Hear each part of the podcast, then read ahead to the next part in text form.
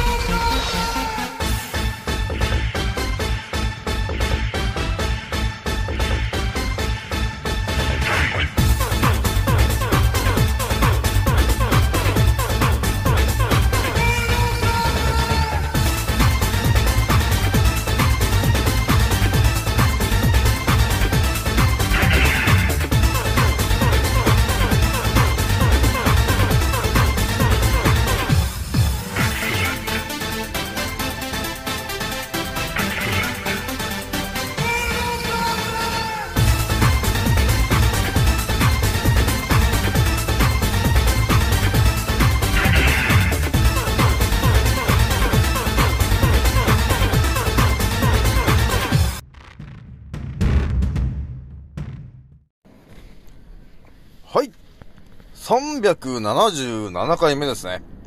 賢者の戦闘プログラム第273弾。始めさせていただきます。創造船オメガ号、宇宙一の免疫力マスター、青木丸でございます。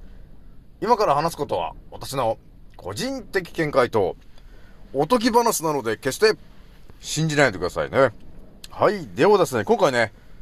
いつも通りインスタの告知でお伝えしたんですが、まずね、え一発目にお伝えするのがですね、認知症とアルツハイマー病についてね、えー、この青木丸がですね、えー、マントラで、えー読み取った時に、一体何が、え、見えてくるんですかと、え、いうところのね、結構あのリアルな話をしてみようかなと。いうのをまず一発目にして、一応二つ目がね、気軽に DM くださいねのお話を、えー、してみようと思います。じゃあ今回ね、気づいた方と覚醒した方がですね、一番注意しなければならないことと、その立ち回り方。今回ですね、172回目になりますと。えー、いう感じですね。じゃあそうですね、まずね、あのお伝えしておきたいのがですね、えー、とりあえず今日ね、えーと、まあ、日曜日なんですが、やけになんか、あの風が強いなという感じがあるんですけど、これ私だけがですかね、この、えー、関東圏風強しと、えー思ってるのは、なんかあれだね、5時とか過ぎてきたら、やけに風が強くなってきたなと、いや、いう感じあるんですけども、まあ、風が強いっていうのは、結局ね、あのー支配層の皆さんがね、花粉症を、えー、急いでひらめ、広めないといけないと、えー、いうことがあるから、えーわざと風をね、その風力を上げるようにさ、あのーやってるわけだよね。あの、電磁波のやつをうまく使ってね。えだから、ただ風が強くなっているんだよね、と。いうことなんだよね。だからね、これね、ほんと自然の風じゃなくて、これ人工的な風ですよね、これ。やっぱこんだけ風が強いと、こう山の方のね、花粉や何やらが飛んでくるんだけども、えこれと便乗して、その空にね、えー科学的なものを撒き散らすから、その我々が、あ花粉症かなっていうような症状に陥るんだよね。で、そこに運よく花粉症、花粉がちょっとこう、一個つくことによって、えー、花粉症みたいな症状になっちゃうわけなんですよね。それで皆さん、花粉症だと思ってるんですけど、え本当に悪いのはですね、空に巻いてる、えー、科学的なやつですからね。その、あと科学的なやつと汚れ、えーそれが、えー鼻の奥に溜まっていって、一定数溜まると、えー風邪っぽい症状になりまして、まあ、体自体がね、その汚れを外に出そうとして鼻水を出したり、くしゃみを出したりっていう、そういう動きをしていると、えいう、ただそれだけの、えー話なんですよね。なので、まあ、花粉症の人はね、まあ、私のね、あのプロフィールのところの YouTube とか見てもらって、塩鼻うがいしてもらえれば、まあ、1、2週間やってもらえれば、多分すぐ治っちゃうと思うんですよね。まあ、治るっていうか、あの、花粉症になるからくりも私全てお伝えしてるから、多分ね、花粉症にもうね、一生ならなくなっちゃうと思うんだよね。やっちゃうと。それぐらいのね、あのー、効果がね、あるんだよね。えー、あとは多分、今ね、花粉症で苦しんでる人に一言言っとくとしたら、まあ、皆さんがね、花粉症だって言って思い込んでるんだけど、あのー、ほとんどがですね、花粉症じゃなくて、空に巻かれてる科学的な薬品がですね、原因で花粉症になってるよね、と、えー、いうことがあるので、メディアさんとかがね、テレビでね、よく、えー、今年は花粉がいっぱい飛びますとかなんとかって言ってるんですけども、花粉じゃなくて、科学的なあのね、薬品とかそういうものが空にね、えー、見えてないようで、相当巻かれてるから、えこれによって、ただ花粉症の症状になってるだけですよね、と。えー、いうことがあるので、まずはね、花粉症だって言ってる皆さんがいたらですね、いや、あなたが本当にかかってるのは花粉症なんですか？えー、というところを入れ、改めてちょっと考えてもらって、まあ、空ちゃんに巻かれて、空に巻かれてるね、えー、ケムトレールであったりとか、えー、硫酸エアロズルとかね、えー、そういうものありますから、まあ、そういうものがね、えー、空の、空がなんていうのか、ガスっぽくなってるっていうか、えー、粉っぽくなってる空の原因は、あの、硫酸エアロゾルとかそういうものなんだよね、と。そういうものは、あの、当たり前のように巻いてる奴らがいるので、えその辺の情報が頭に入ってないと、一生、あの、花粉症で、あの、お金をね、払い続けることになるので、えー、ぜひともね、えー、今起きていることが一体何なのかというところを、えー、自ら疑問に思ってもらえると、えー、解決していくことになりますからね。だから花粉症の人がよく、あの特に調べていただきたいのは、ケムトレールっていう内容と、硫酸エアロゾル。えー、あとは、ジオエンジニアリング。この3つかなえー、この3つのキーワードを、まあ、検索していただいて、一体何をやってんのというのを調べてもらったときに、あ、これ空にこんなに汚れというか、ね、科学的なものを撒いてんのね、と。それじゃあ、花粉症みたいになるよね、と。えー、いうことに皆さん、あの、腑に落ちることになるからね、ということになるんで、えー、改めてね、真実というものが、えー、見えてこないと、えー、ずっとなんていうのかな、お金を払い続ける感じになってね、ずっと嘘をつかれたままになっちゃうから、まあ、私もね、ほんと5、6年前はずっと風邪、毎、毎月風邪ひいてたし、えー、毎、毎年のようにこう、花粉症やってましたけど、もう花粉症もすべてね、風邪も、あのー、塩鼻うがいをして、上咽頭の奥の、えー、ところをね、お掃除する、上咽頭をお掃除するだけで、えー、治らなくなっちゃうから、ぜひともね、やっていただきたいなと、えー、思うんだよね。じゃあね、一発目のね、あの、ちょっと圧倒的な話しちゃうんですけど、えー、認知症、えー、あとはアルツハイマー病、えー、この辺がね、あのそうだね、10年ぐらい前からですかね、なんだかんだ流行り始めてんのはね。で、やっぱり、あのやっぱり年がね、だいぶ60、50、60、70、80とかね、年が、えー、上がって、年齢が上がってくるとやっぱりね、え、アルツハイマーとか、えー、認知症にさせられてしまうと、えー、いうことがあるんですが、まあこれのね、え、はっきりとした原因も、えー、なんとなくよくわからないと、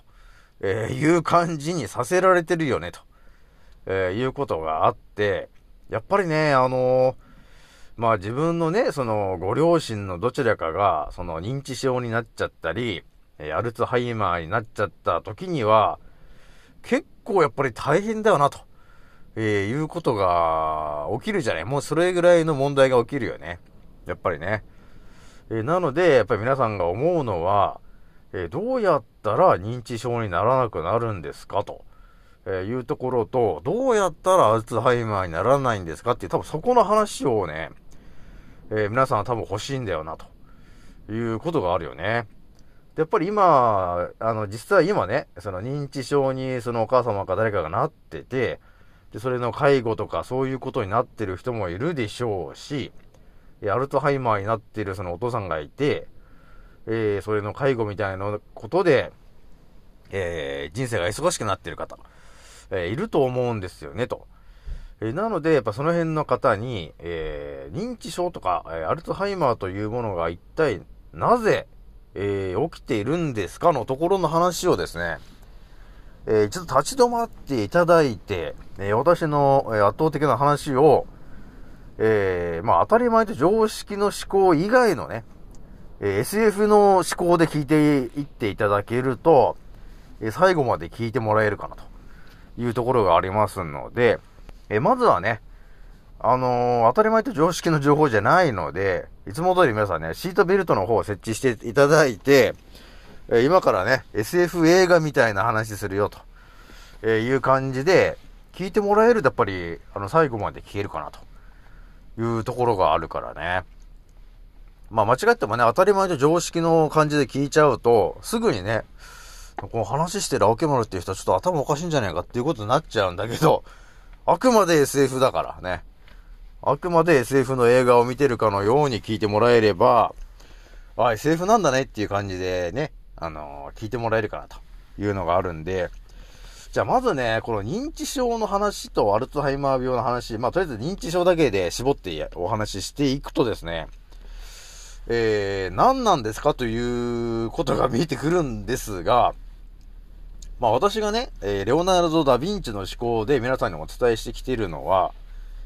要するに地球に住んでる生き物というものは、地球、地球のね、えー、ルールというものがあって、えー、そこのルールにのっとった形で生き物が生きているんですよ、と、えー、いうことをお伝えしてきてるわけです。なので、で、その地球でのルールというものが、えー、何度もお伝えしておりますが、えー、7つのチャクラ、えー、というものがありましてと、頭のてっぺんからね、えー、その、腸の下の方から始まり、1番から7番、それぐらいの形で7つのチャクラというものがあって、えー、そこのエネルギーが補充されることによって、実は我々は生きてるんだよね、と、えー、いうことが、えー、全くオープンにされてない話なんですけども、えそういう話がまずあるんだよね、と。じゃあ皆さんね、と。え認知症とか、えアルツハイマーになってる方っていうのは、なぜそうなるんですかと、えー、いうふうに、え、考えていってもらったときに、えーとね、分かってくるのがですね、そうですね、あのー、なんと言いましょうか。やっぱりね、あの、これもね、マントラみたいな話で、えー、やってもらえると余計わかるんだけど、そうですね、細胞のね、えー、一つ一つがですね、一体何を、えー、発信しているいるのかと、えー、いうところが、えー、多分ね、普通の人では多分わからない話なんですよ。それがね、わからないんだけど、やっぱりマントラとかね、そういう、えー、ヨガに出てくるね、私が少し前にお伝えしますけど、えー、本能の、要するに意志がね、相手の意思、考えてることが読み取れるという能力が、えー、マントラというものがありましてと。で、ね、青木丸、私はですね、と。えー、マントラを使いこなしていましたよという話したと思うんだけど、それもまあ、ざっくりどういう話かというと、相手が何を、えー、伝えようとしてくるのかというのが、えー、なぜか分かってしまうと。えー、いうテクニックなんだけど、これがですね、こう人間同士のじゃなくて、なんていうのかな。例えばね、まあ、私がいて誰かが目の前にいたとして、その人が何考えてるかわかるとかそういうではないわけよ。そこまでのあれじゃないんだけど、要するに私が今、マントラしているのはですね、えー、相手ですね。相手の、えー、細胞の一つ一つが何を、えー、考えているのかと。いうところを、えー、マントラできるよと、いう話なんですよ、皆さん。えー、なので、まだちょっとね、あのー、完璧なマントラじゃないから、皆さんね。えー、なので、で、このね、えー、認知症とかで、えー、私が、私がね、え読み取れる、えー、ことはですね、じゃ改めてね、ちょっとね、考えてみたんですよ。いや、私の家系の中にも確かに認知症になった方いたなと。過去にね。で、その人の、えー、ことを振り返ってみたときに、いろいろちょっと、今のこの、えー、レオナルド・ダ・ヴィンチの思考まで目覚めた、この私がですね、気づいた、思い出したことがあったんだよね。それは何かというと、その、認知症になってた方が、えー、着ていた服とか、えー、紫色の服が多かったなっていうことをまず思い出したわけなんですよ。そっか、あのおばあちゃんはなんか紫色の服いっぱい着てたなっていうことをまず思い出したわけなんですよね。あ、そうかと。あ、紫色かと。ね、今の、今の私だったらもう完全にわかるんだけど、ただ思い出しましたね。あ、紫色のまず服を着ていたなとよく。っていうのと、あとはね、食べるもの。食べ物が、えー、思い返したときに、なんかよくあのー、イチジクとかを買ってきて食べてたなと、えー、いうことを思い出したわけなんですね。で、イチジクって言えば、まあちょっと若干ね、で、紫色の、まあものではあるんだけど、だからそういう、あのー、えー、ものだよね、と、えー、いうことがあるんですよね。で、あとね、思い出すのが、そうですね、やっぱりね、あのー、シソとかね、えー、そういうものもなんか、食べてたなっていう感じがあるわけなんだよね。えー、なので、あのー、見えてくるのがね、その認知症だった人はですね、えー、っとね、服とかを、まず、紫色の服を選びがちになってくるわけなんだよね、と。それは何かというと、要するに、あの、まあ、その人をね、私がマントラで読み取った時に、何が読み取れるかっていうと、その人はやっぱり、買ってるもの、えー、買ってる服がね、まず紫色という時点で、ああ、やっぱりクラウンチャクラ、ね、紫色のチャクラのエネルギーがやはり不足してるということを、要するに頭の細胞たちが、えー、主人に意思を伝えてるわけなんだよね、と。え、だから、その意思を読み取った、その人間の、えー、主人公が、要するにおばあちゃんがね、あ、紫色を、えー、本能的に欲しがって紫色の服を買ってくると。えー、いう、そういうからくりになってるよね、と。いう感じになってくるじゃん。えそうなってくると、次おばあちゃんがね、よくイチジクを買ってくるんだと、えー、いうことがあったときに、えー、やっぱりですね、紫色のそのチャクラが不足しているから、やっぱり紫色の、えー、食べ物、えー、あとは果物、そういうものを、え、食べなさいと、いう風に、え、細胞たちがやっぱり主人公に伝えるわけだね。え、そういうのはやっぱり読み取れてくるわけだよ。まあ、その、その、その行動だけでも読み取れてくることになってきますから。え、だからおばあちゃんはイチジクとか、え、そういうものを買ってくるんだよね、と。えいうことがあるし、えあとは、やっぱり、シソとかね、えあとシソジュースとか、やっぱりそういうものを、え買ってきたりするのは、えやっぱり脳みその方でね、その、紫色のエネルギーが不足しているんですよ、と、えー、いうことがあったから、それをやっぱり主人公に伝えるために、えー、まあ、伝えるためにというか、主人公に伝えた結果、そのシソのジュースとか、えー、シソを買ってきたりとかって、そういうことになってるんだよね、と。えー、いうことになるわけよ。これがね、あのー、アルツハイマーとか認知症の人がね、えー、多分身に身につけてるものが、私が今言ったのはほとんどが緑、えっと、紫色のものを買ってくるんだよねと。あとは身につけてるものが紫色が多い、えー、傾向にあるんですよと、えー、いうことを今お伝えしてますけど、これがですね、本当当たり前と常識の思考で考えたときに、特にね、その色とか何も関係なく考えたら、別に何色でもいいじゃんってなるじゃないですか。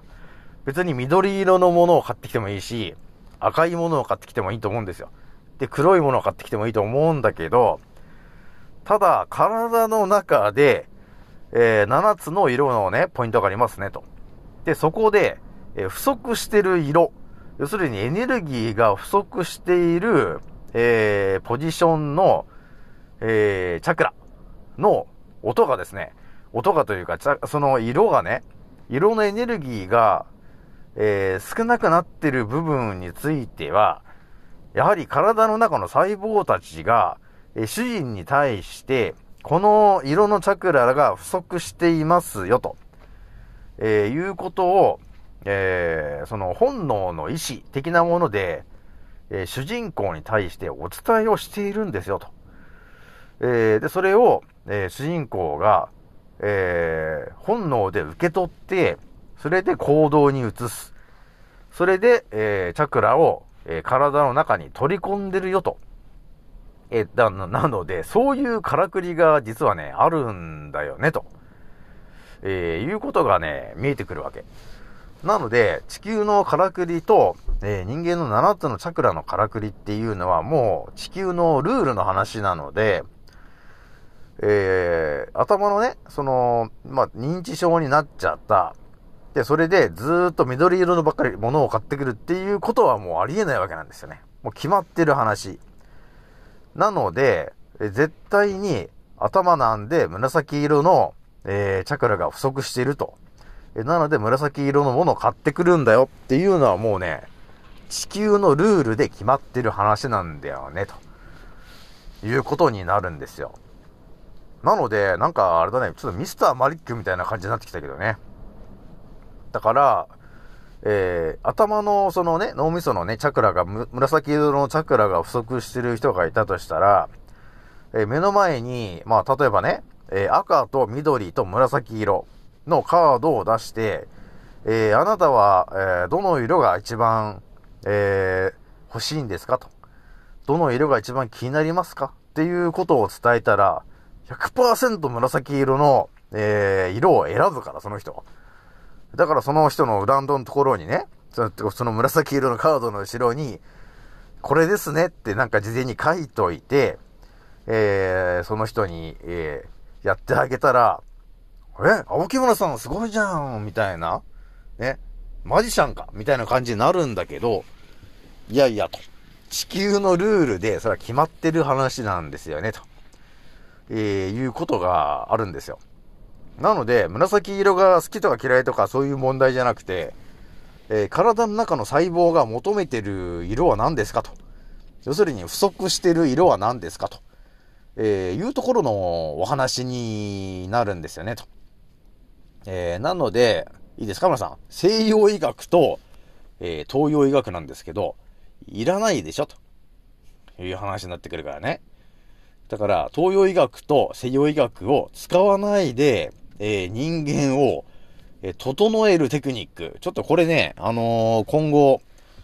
ちょっと広がってくんじゃねえかこの、あの世界で。っていう感じあるよね、と。えなので、とりあえずイギリスに見つかったら、あの、多分撃たれると思うんですけども、撃たれたらね、皆さんね、あ、オケマス撃たれたっていうことがあったら、あ、あの、色のからくり、あの、ばらしちゃったからだね、と。で、いう風にね、えー、思ってもらえればいいんで、そういう感じがあるんですよ。なので、まずね、なんとなくみんな分かってきたよね。えー、認知症、だから認知症とかアルツハイマー症になりやすい方っていうのは、今立ち止まって皆さん考えてみてもらって、えー、食べるものが無意識に紫色のものを食べてませんか？えー、あとは、えー、身につけてくるもの、え買ってくるものが無意識に紫色のものを買ってきてませんか？あの、バッグとかね、バッグとか服とかジャンパーとかが、紫色のものを買ってきてませんか？え、そういう方がいたときに、えっ、と、間違いなくね、あのー、紫色のチャクラが不足してると、えいう可能性があるので、今のうちにね、あの将来的に、えー、将来的にというか、多分今の時点で紫色のチャクラが不足していると、え、いうことが、えー、め、あの、見えてくるんですよね。えー、なので、紫色のチャクラを補充してあげるような生活にしていかないといけないね、ということにまずなるわけ。なので、えー、まずお伝えしておくのが、むら、えっ、ー、と、認知症だね。認知症を改善するのに一番私が良いと思うのは、そうですね。やはりね、えー、太陽の光をたくさん練り込まれてる、えー、紫色のもの。それやっぱりたくさん食べていただくのが一番いいのかなと、えいうところがあるので、やはりちょっと認知症かなっていう感じで紫色のものをたくさん買うような人はですね、えー、思い切って紫の、えー、さつまいもを食べていただいたり、えー、シソジュースを食べていただいたり、えあとはブルーベリーね。えあとは、えニンニク。ニンニクもね、調べると、あの花が紫色だったりするんですよね。えなので、え紫色、あれか、ラッキョウだね。ラッキョウとかもね、えいいみたいなんで、まあ、そういうものを積極的に取り入れていただく。大事なのは、その太陽光の、えー、チャクラのエネルギーが練り込まれてるものが大事なんだよね。なので、食べるときにこう、レンジでチンしたりとか、えー、水道水のね、こう、塩素で洗っちゃったりすると、その練り込まれてるチャクラの量が減ってしまうので、でも洗うんだったらこう、なんていうのかな、この、えー、塩素の水道水じゃないようなもので洗ってもらった方がいいのかなと。えー、いう感じがあるね。で、あんまりこう、温めすぎちゃってもダメなんですよね。だから、だから熱々でこう、グツグツして茹でちゃったりしても、あの、エネルギー、チャクラのエネルギーが落ちてしまうので、えー、ちょっと、注意してほしいなと、えいう感じが、え、あるんだよね。じゃあもうちょっとお伝えしとくとですね、で、認知症というものをさらにこう改善したいなと、えー、いう時に、えー、まあ一番どうしようかなと、えー、言ったら思い切ってですけどね、思い切って、えー、パジャマを紫色にしちゃうと、えー、いうことが結構リアルに、えー、当てはまる感じあるんだよねと。やっぱり体中に紫色の、あの、色がついていると、やっぱ体中からね、えー、紫色のチャクラのエネルギーを若干この、えー、吸収できるわけなんだよねと。えなので、常に紫色のチャクラが頭に入ってきていると、え不足しない、えことになるんで、え頭痛とかもしなくなってくるんだよね。で、多分ね、まあ、後から圧倒的な話なんですが、皆さんね、枕カバーとかいろいろ、いろんな色のものを使ってると思うんだけど、思い切って、あの、枕カバーを、えー、紫色に変えちゃうと。えー、いうのも結構結構効果的な話になるんで、えー、ぜひともね、やってみてもらえるといいのかなと、えー、いうのがあるんですよね。あとはそうですね、あの、そうだな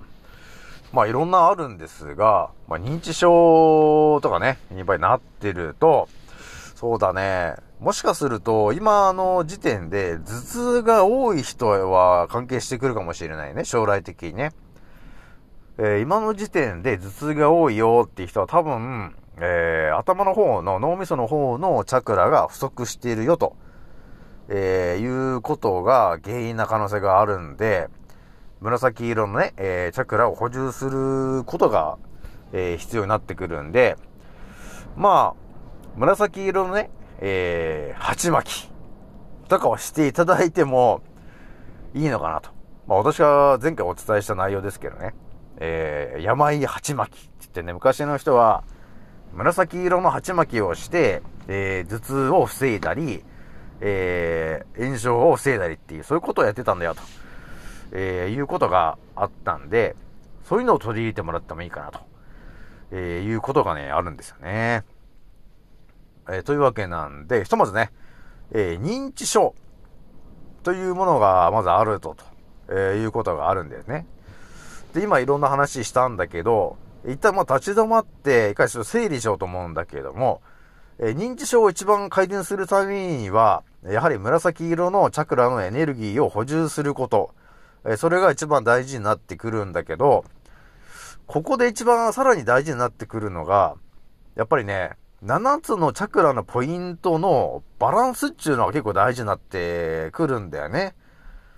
なので、紫だけを入れていても、あのー、結構ね、あの、ダメなんだよね。なので、大事になってくるのが、えー、まあ、認知症、まあ、ほとんどの病気に関係してくる話なんだけど、一番結構大事なのっていうのが、えー、7つのチャクラのうちの中心の位置にあるチャクラなんですよね。で、これが何かというと、要するに緑色のチャクラなんですよ。これがですね、えー、予想よりも結構大事な話なんだよね。で、チャクラっていうのが、こう下から上に突き上げていくようなエネルギーを、で回ってるのかなと思いきや、あのー、どうもね、中心から始まってるらしいんだよね、その流れが。えー、だからどうしてもその、4番目、4番目の緑色のチャクラの部分が、結構大事な話になってくるわけなんですよね。なので、どういうことかというと、えー、紫色だけを取るんではなくて、同時にやっぱり緑色のね、えー、太陽光をたくさん当たっている野菜を食べていただくことで、えー、チャクラのこの巡りの、えー、バランスが整ってくるよということになるわけですよ。なので、緑色を取り入れていくと、人間の中心の、え、チャクラのエネルギーが、増えていくんで、やっぱりこう、スタートのね、えスタートの流れが良くなってくると、え1番、2番、3番、4番って感じでこうね、え回転して、あの広がっていくんだけど、えその流れが良くなると。えー、いうことがあるんですよ。なので、え、まずは、その紫色も大事なんだけども、同時に、えー、緑色の、人間の中心のチャクラというところもやっといてもらえるといいのかなと。で、さらにまたお伝えしていくと、一番目のチャクラっていうのがあるんだけど、そこがね、どっちかっていうとこう、エネルギーの大元になってくるわけなんですよ。一番がね。もう燃える火の、えー、チャクラなんですけど、そこが結構パワーの源になってくるんで、赤いものもちょいちょい取った方がいいよと。えー、なのでやっぱり梅干し、ね、えトマト、ね、えー、あと赤いものね、えー、取っていただくと、えー、まあ、クランベリーとかね、いや、そういうね、まあ、果物でもありますね。えー、いちごとかね、いろいろあると思うんですけど、さくらんぼといろいろあると思うんだけど、赤いものもやっぱりね、取っていただくと、さらにこの動きが良くなるわけなんですよ。えなので、えー、緑色、えー、紫色、あとは赤色、その辺を、えー、結構積極的に食べていただくようにすると、その認知症と呼ばれてるものも多分吹っ飛ばせるんだろうなと、えー、いうぐらいの人間の本来の、あのー、力っていうものがですね、えー、溢れてくるぜと。えー、いう感じがあるんだよね、と。いや、いう感じで、ちょっと今回ね、ちょっと圧倒的な話ばっかりしちゃってますが、だからね、ほんとね、西洋医学と東洋医学が、あのね、いらなくなっちゃってるんですよね、もうすでに。だって、色だけで、7つの色のからくりを知ってるだけで、もう地球のね、からくりになってるから、ただ足りてないところにその色を補充してやればいいって、ただそれだけなんだよね、と。そうすれば勝手に治るよね、という感じなんだよね、と。で、認知症の人が、えー、不足しがちなものっていうのが、要するに血流が不足しやすいんだよね、ということがあるわけ。で、あのー、緑色のチャクラがだいぶ大事だよって言ってるんだけど、その緑っていうものの中にはですね、えー、やっぱり自動的にこの青色と、えいうものも含まれるんだよね。で、その青色って言ったら何ですかと、えー、言われれば、あのー、海のね、エネルギーなんですよね。だから、あのー、沖縄のね、えー、ぬちまーすとか、えー、そういう天然のお塩、えー、これがですね、結構な感じで、青とか、えー、水色とか、えー、その辺のチャクラに影響をもろに及ぼすアイテムなんだよね。えー、なので私もね、常にこう、ぬち回すとかをお勧めしてるんだけど、それ、ヌチマウス毎日 3g 取るだけで、多分ね、本当に寿命が10年は変わるんじゃないかなっていうぐらいのものなんだよね。なので、認知症の人がいたら、えー、ヌチマウスを、特にその人何も言わずに、え毎日 3g、えお味噌汁に入れて、ちょっと濃いめな、なのね、なんてことを言って、えー、飲ましてると、血流が良くなって、え、頭の方に行くね、血の量も増えていって、さらに、あの、これ回転しちゃうんじゃないかと、えー、いうことになりますね、と、えいう感じがあるので、とりあえずね、まあ、いろんな話をしちゃいましたが、え認知症というものはですね、えまだ本当の原因としてはやっぱり、あのえ紫色のチャクラのエネルギー不足、えというものと、え今ね、え、今ね、というか、減塩のね、チャクラが、チャクラじゃ減塩の、え、オペラが流行ってるから、え、お塩あまり取るんじゃない、減塩しなさいっていうオペラがだいぶ今、相当広がってるんで、あんまりね、しょっぱいものを食べなくなってしまったんですが、えー、改めてね、我々の体に必要なのは、天然のお塩の、えー、そのナトリウムがね、えー、体には必要なわけなんでね。なので、それを取ることによって、青色と水色のチャクラが、あの、体に補充されることになるんだよね、と、えー、いうことがあるので、えー、認知症とかね、えー、やっぱ紫色のチャクラが減ってる方っていうのは、やっぱり自動的に、えー、血流も悪くなってる方、多いんだよね。えー、なので、えー、積極的に、えー、沖縄のヌチマースを、え毎日 3g、え、まあ1日の中でいいんで、まあ1日通してね、1日の3食の合わせて 3g でもいいんですけど、え、天然のね、え、ミネラル、ミネラルというものがたくさん入っているものを、えー、3g 取っていただくと、えー、血流がたくさん良くなって、血管も強くなるし、ね、細胞が柔らかくなってくるんで、えー、とても認知症には効果があることになりますよと。なので、私が言ったことを完全に、えー、やってしまった人はですね、え、もしかすると認知症がもしかして改善しちゃう可能性が高くなっておりますんで、えー、注意してくださいね、と、えいう感じがありますと。いう感じで長くなっちゃいましたが、えというわけで、え認知症というものについて、え私が見えてるものをとりあえずマントラで読み取って、で、どんな感じのこと言ってるのかというのもお伝えして、で、あともう対策みたいなのも全てお伝えしたものを今お話をしましたと。えなので、えー、認知症にまずなりたい、なり、なる可能性がある人はこんな人っていうのももうお伝えしたし、今認知症で困ってる方はこういう風にやってねと、えいうところもちょっとお伝えしてみたんで、えぜひともね、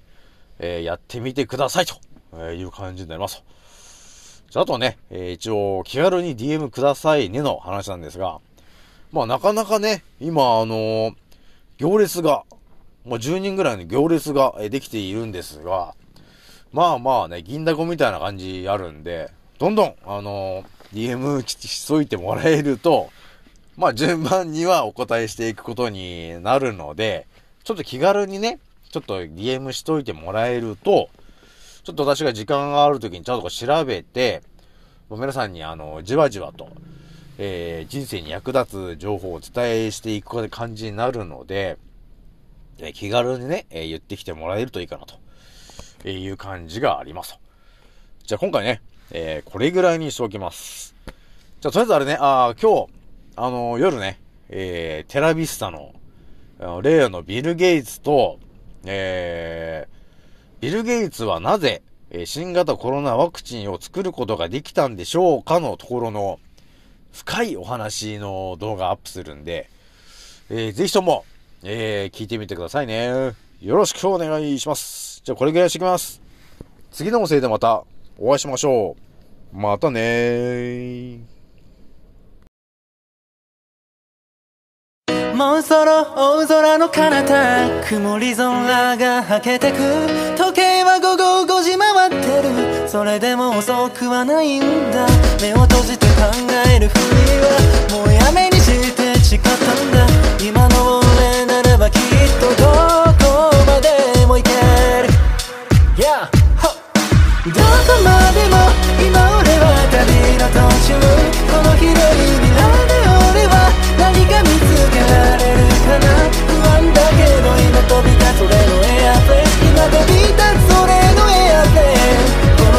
く抱いて明日へ飛び立つんだ、oh yeah、いざ着陸させる俺はまるでパイロット。Yeah. どこにでもある。小さなしがらみに振り回されている。未だに右左左右気にしないように生きる。だってライフは一回きりなのに。また誰かが噂話。噂話。そんなくだらない時間使ってなら俺らは速攻動紹介で境界線越えて言う。あげること。さながらジャンボジェット目的地は世界の観光名所。ミスト匠ルイチ。のフォーメーションで全国の少年。少女にも証明。しよう常にメンターをモデリング。夢見せるためライム乗せるビースならこそビルの谷間の上昇気流に乗っかってどんどん行く。一人一人に委ねられたストーリー。誰とも比べられない苦労しいつか還元するホーミーズ。だから今は小さな場所と飛びしゆくのみ。どこまでも